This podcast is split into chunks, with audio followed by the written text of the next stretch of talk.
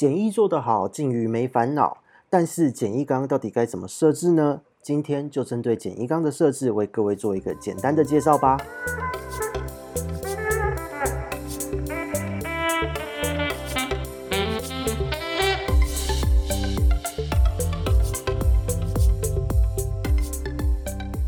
Hello，大家好，这边是鱼活通乱乱说的梧桐，我们又见面了。今天呢，其实是延续我们上一次针对检疫很麻烦，到底要不要检疫这一个话题在做的一个延伸议题。其实本来呢，这个话题应该是要放在比较后面的地方再录给各位的。但是，但是因为近几近一阵子，应该是说一直都有这个问题啦，就是常常会接到很多的鱼友有各种我觉得是千奇百怪的一个检疫的方式。所以呢，呃，说真的，因为在对于水族的爱好者来讲，大家没事就是去买鱼，所以呢，也因为这样子，我就觉得这一集应该要早一点录，至少可以让大家在进鱼的时候稍微轻松一点，而且也不至于觉得检疫是一个很麻烦的动作，所以才在这个时间点，我们录了这一集，跟各位做一个分享。那其实有在听我们的直播的朋友都会知道，说就是我们对于检疫的一个小小的坚持。那今天呢，针对检疫的这个我们的小坚持，就跟各位说明一下我们的检疫缸为什么这么做哦。因为以往的直播中检疫都是很简单就带过的一个话题哦。那今天呢，就跟各位说明一下，首先是我们检疫缸的目的。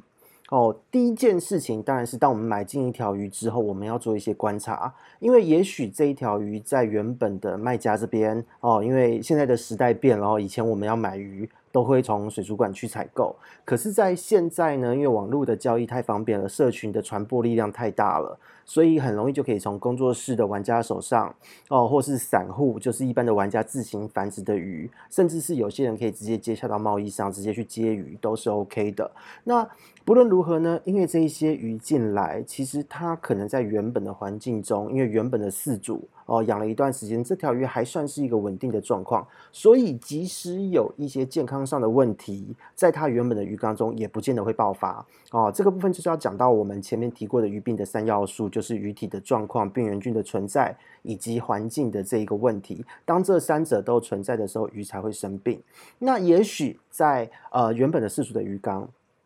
它只有满足了一到两个条件，所以这条鱼没有发病。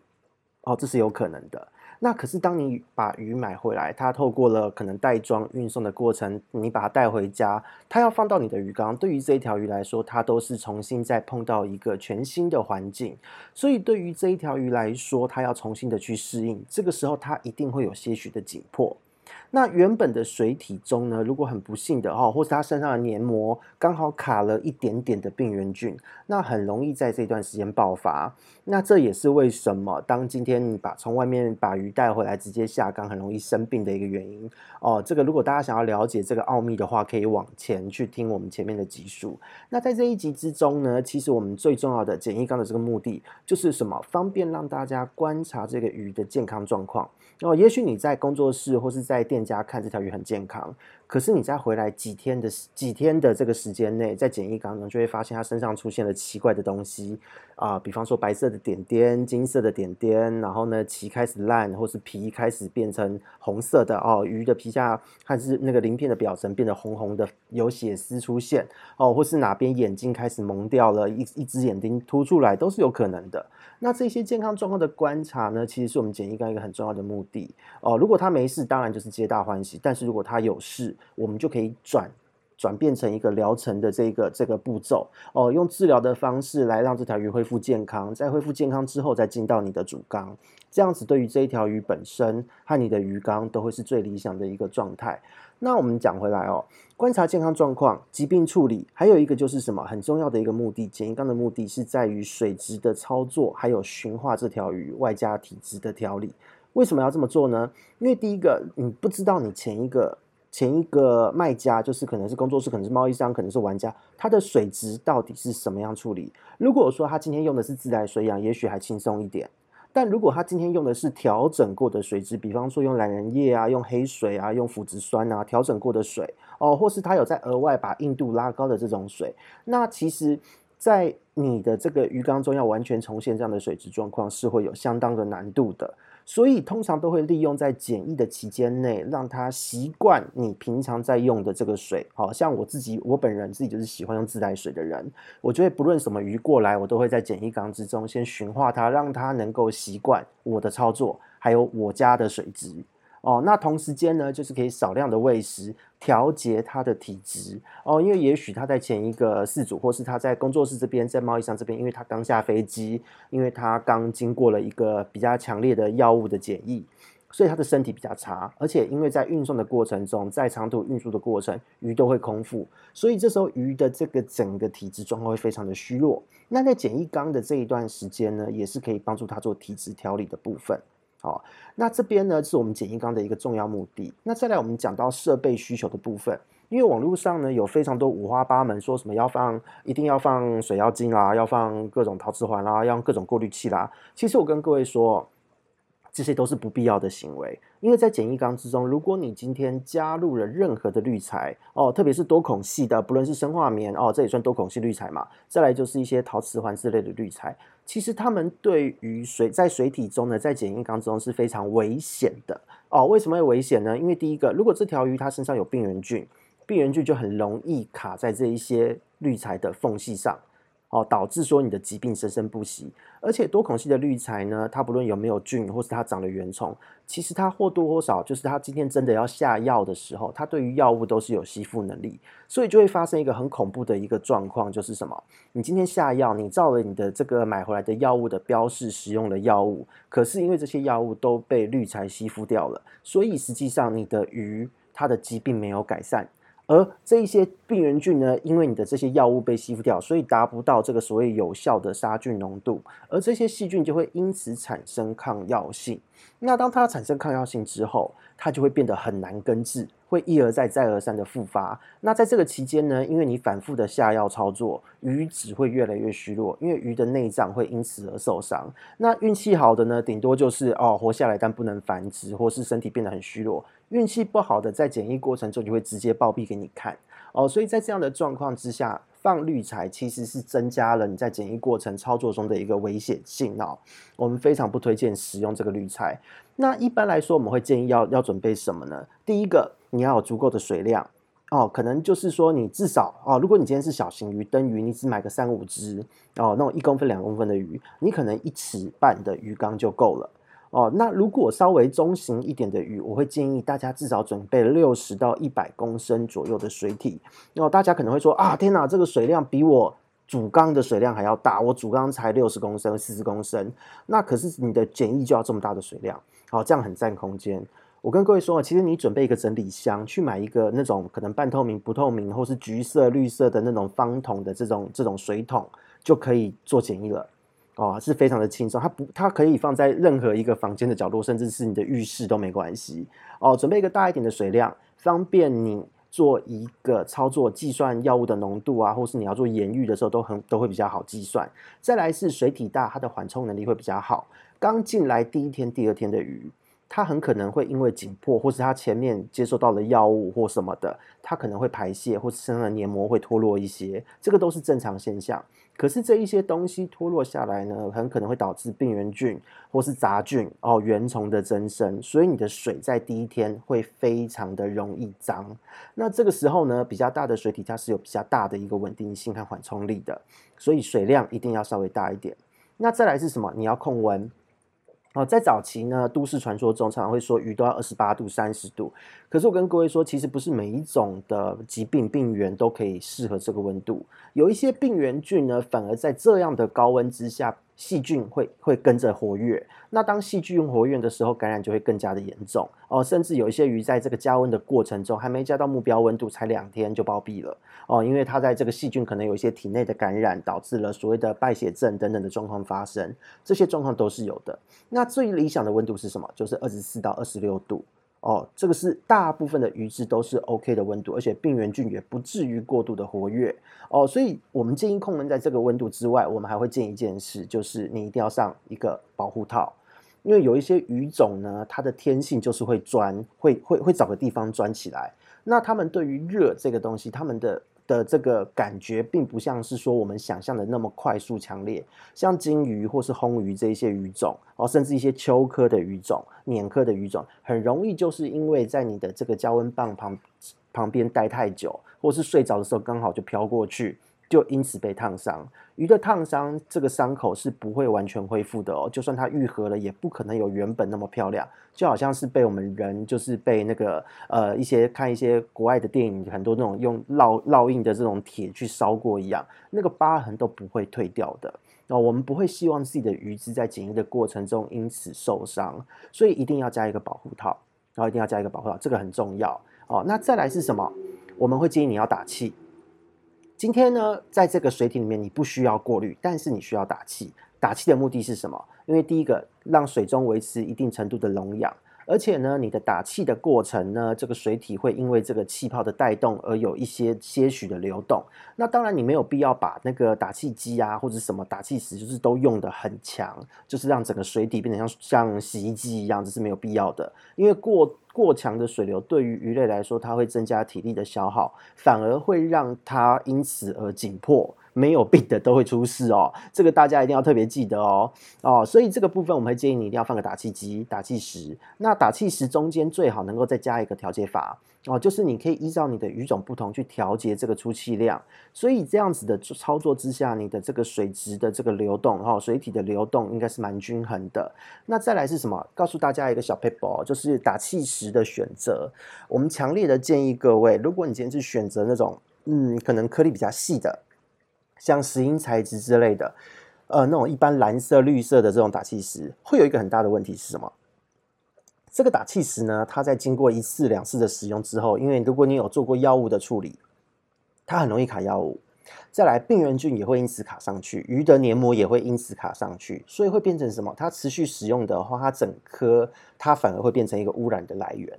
哦，如果你今天检疫有下药用完它就把它丢掉，那也就罢了。好，那我们这边推荐大家一个更好的选择，就是所谓塑胶的打气石。哦，就是有一种它其实是一层一层哦，每一层小小的不同颜色，一节一节都不同颜色那种小小的塑胶打气石。其实这个就会相对操作来讲简单很多，因为第一个它不容易坏，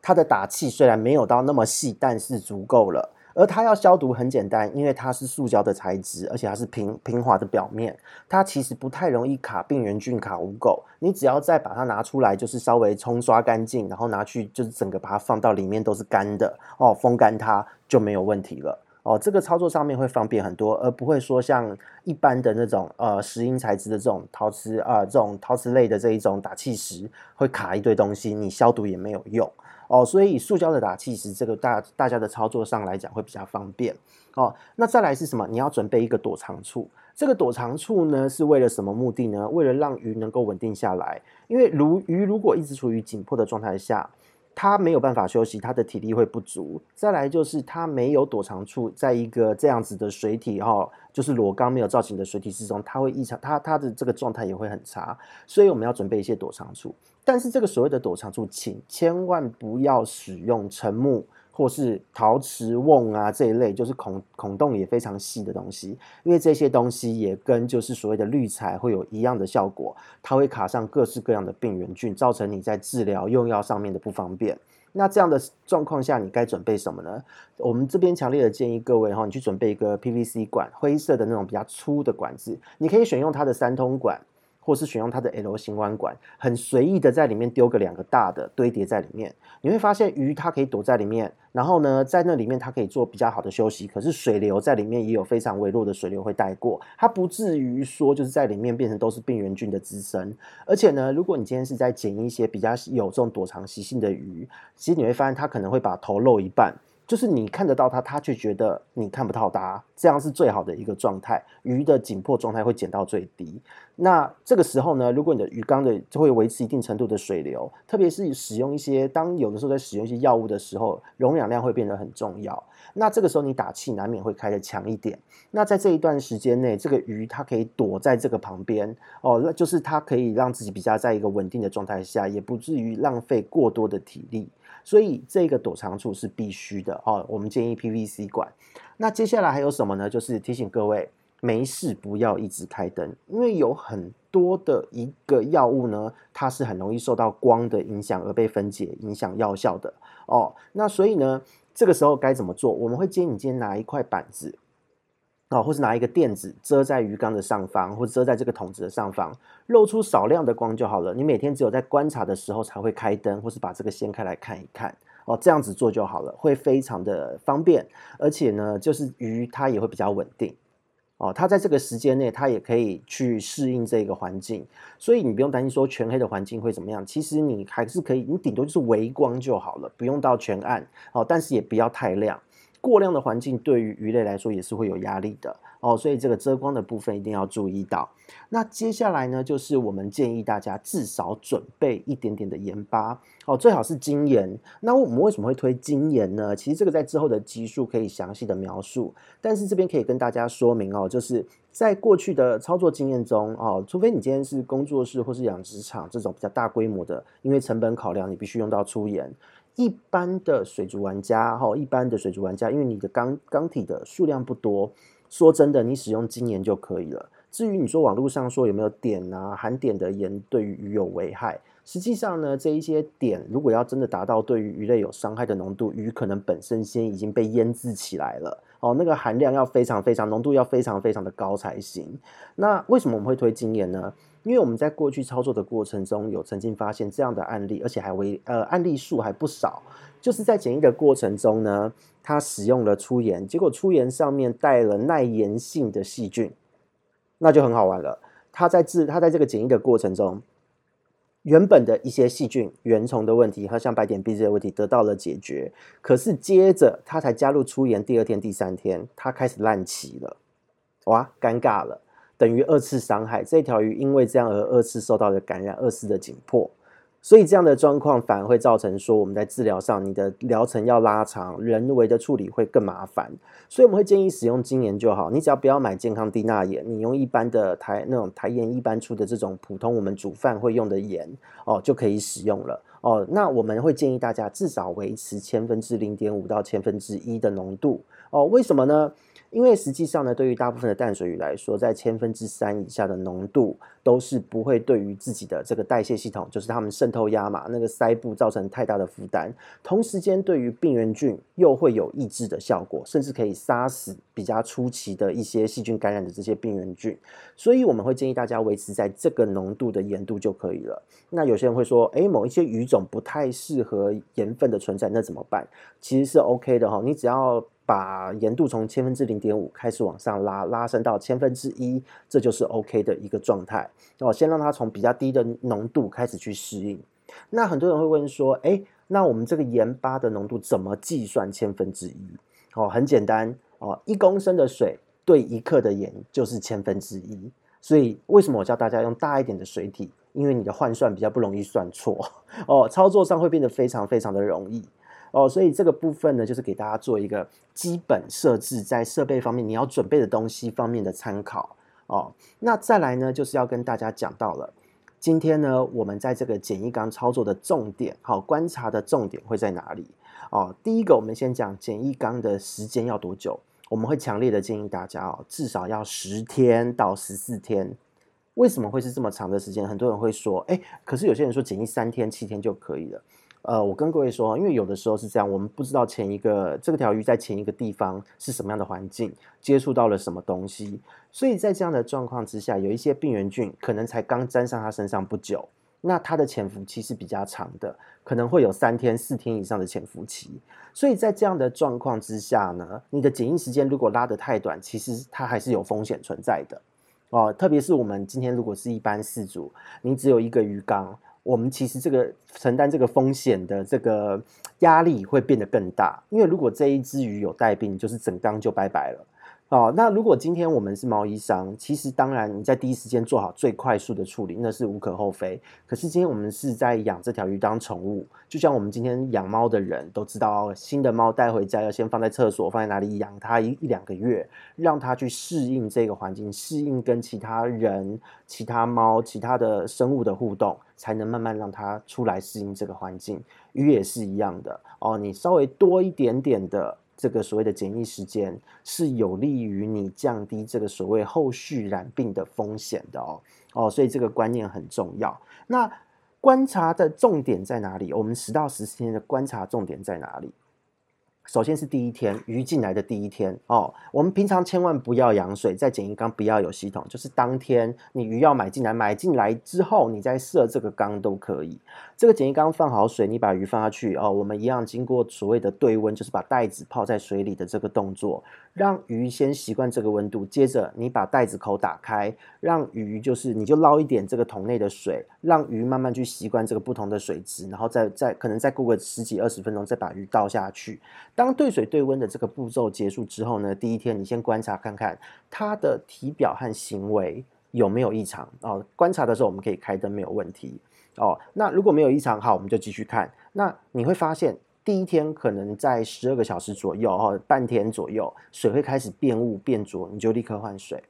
然后你就立刻换水，因为它就像我刚刚前面讲的，黏膜的脱落、排泄物的这些产出会让水中的污染物质升高。哦，这是一定的。所以这个时候你要先把这些脏东西先排掉。哦，因为在简易缸里面呢，因为我们没有系统，所以重点的水质维持都是全靠换水。哦。所以这个部分大家一定要知道，你的换水每一天你在简易缸，重点是每天的换水，每天的换水至少都要六都要五成到八成之间哦。请放，请你放心的大胆的去换这个水，因为有很多人简易缸，他们在跟我咨询的时候都会说，他很担心坏太多水，鱼会怎么样？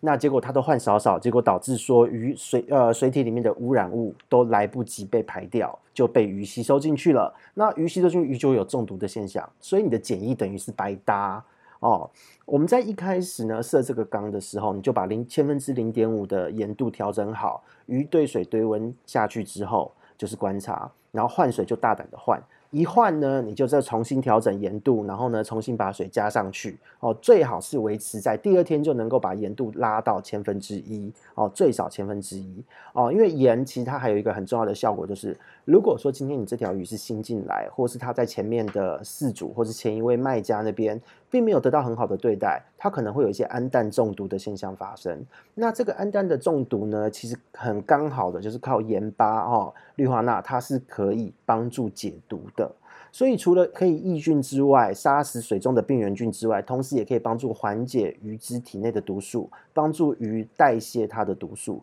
所以其实盐对于检疫的过程中，它是伤害最小，而且对于鱼只来说负担也最小哦的一个很好用的一个东西。所以盐先调好，鱼放进去观察。那第二天开始要做什么事呢？第二天就是你持续观察体标有没有异常。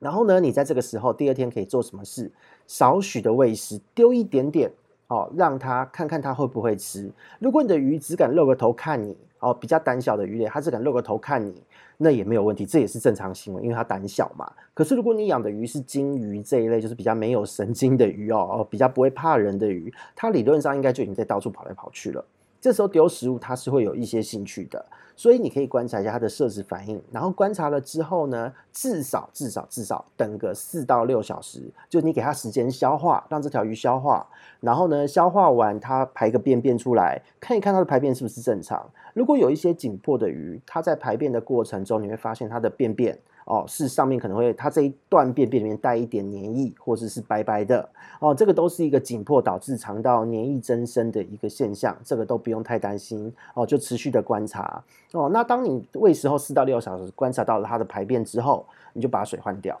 好，把这些东西都排掉，一样换到换换个五成七成的水位，然后呢，一样盐巴调好千分之一，然后让水恢复到一定的这个水位哦。那当你这样子做之后，好，我们第二天结束。到了第三天，一样，我们就开始每天的观察它的体态反应，还有它的身体的这个状况哦。因为你每一次的这个换水，实际上都是让它习惯你的操作，习惯你家的水质，习惯你的喂食，甚至可以在这个时间驯饵都可以哦。如果你刚买进来的鱼或是野生的鱼，它不吃饲料，没关系，你可以准备一点冷冻红虫或其他的生饵去诱食它，引诱它去吃这个食物。透过这样的方式，也可以观察说这条鱼的状态到底好还是不好，到底身体有多差，要怎么调理它，都是这段时间可以做的重点观察。哦，那再来是什么？当你第三天开始持续的观察它，通常大部分啦，呃，特别是孔雀鱼的玩家，因为对于很多的新入水族的圈的玩家来说，这个是蛮常见的，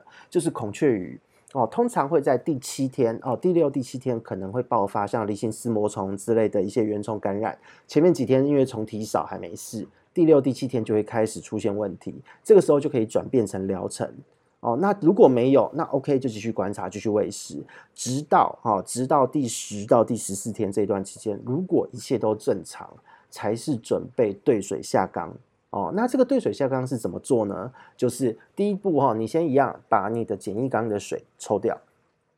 抽掉五成到七成，这个时候呢，把你主缸的水引流进来，就是你假想你的主缸在换水，把主缸的水抽出来。抽出来之后，直接加到这一缸，等于是说，你让这条鱼它在最后的这个阶段，它在兑水，是兑你主缸的水哦。那这个时候，你主缸的水也填满了嘛，对不对？那帮呢，当你把这个水主缸的水也填回去之后，你就开始算啊，差不多半小时到两小时的时间内，你就可以用个勺子哦，中小型鱼可以用勺子，就是用不离水的方式把这条鱼挖出来，让它不离水的方式进入到你的主缸。那如果是比较呃中大型的鱼，也许你必须用网具，那你就是用最快的操作把它捞出来，放入你的主缸，这样子就完成了整个检疫的一个过程。所以重要的是换水。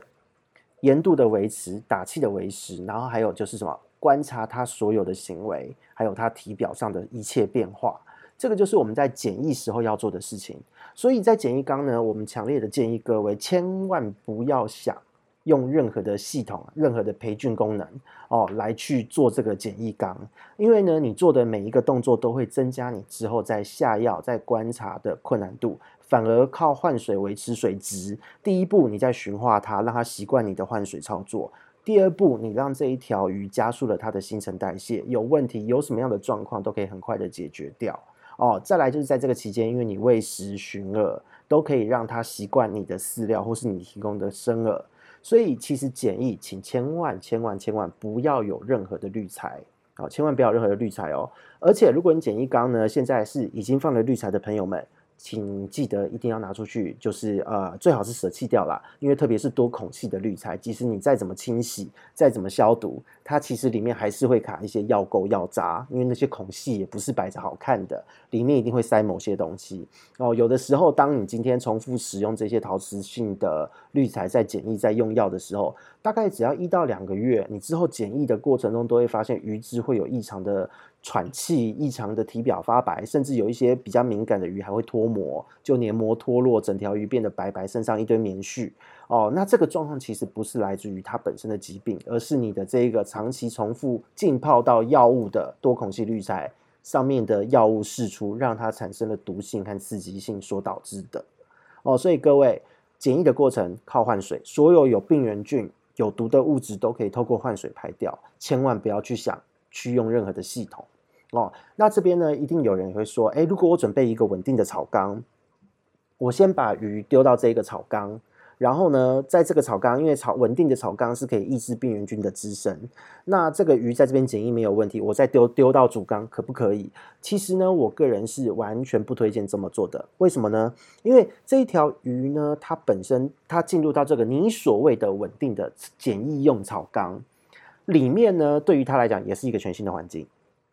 他进去的瞬间也是要重新适应。那稳定的草缸其实并不是说它绝对没有病原菌，因为其实病原菌我们前面有提过哈，前面的几集有绝对病原菌，还有机会的病条件病原菌。那通常在草缸都是会有这种条件的病原菌啊，条件致病菌。在稳定的草缸里面，什么都会有，只是它什么东西都不多，没有多到会导致致病的程度。可是相对的，这个缸子你的系统也要维持在一个恒定的状况。那如果说很不幸的，刚刚好这个缸子它的某一种菌，哦，它是条件致病菌稍微多一点点，那你里面原本的一些生物可能没有感觉，反正它们适应了嘛，没有满足所谓的鱼鱼病三元素的条件。可是你的鱼新进来的鱼一进去，它紧迫，它重新适应这个环境，刚好病原菌又在，它会因此而染上不同的疾病哦。所以当发生了这件事情，请问这个。这个病的来源到底要归咎于水族馆呢，还是归咎于您的草缸呢？所以这个部分，为了降低所有所有一切操作中产生的风险，我们会建议大家千万千万不要用草缸来做检疫，因为如果你在草缸检疫，它真的生病了，你怎么下药？在草缸中下药是很可怕的一件事哦，因为会让整个的菌虫大改变，而且会导致水草的损伤。哦，那那这个还算是还算比较极端的，好一点点是什么？你的水草运作也停摆。那水草运作停摆的时候呢？哦，那这个时候你的整个系统里面的这些微生物就会因为水草的停摆而产生了失衡的状态。当这些是微生物们失去平衡，它们全部都会导致水质快速的恶化。所以实际上用草缸来做检疫是非常危险的一件事。那我们会强烈建议各位呢，就是把风险，把所有的变音降到最低，这样子对于大家来说，不论你今天是真的发生了疾病要转做疗程，或是说在这个过程你要对它循化，对它做任何的操作哦，让它去适应这个环境，都会相对的方便很多。哦。所以以上。是我们今天呢要分享给大家一个简易缸的设置和一个观察重点的一个说明哦。那我们下一次呢会针对在简易的操作，到底要怎么做一些细致的操作，或是它操作的美眉嘎嘎在什么地方，我们就会在下一集再跟大家做介绍，请大家敬请期待。我们下次见喽，拜拜。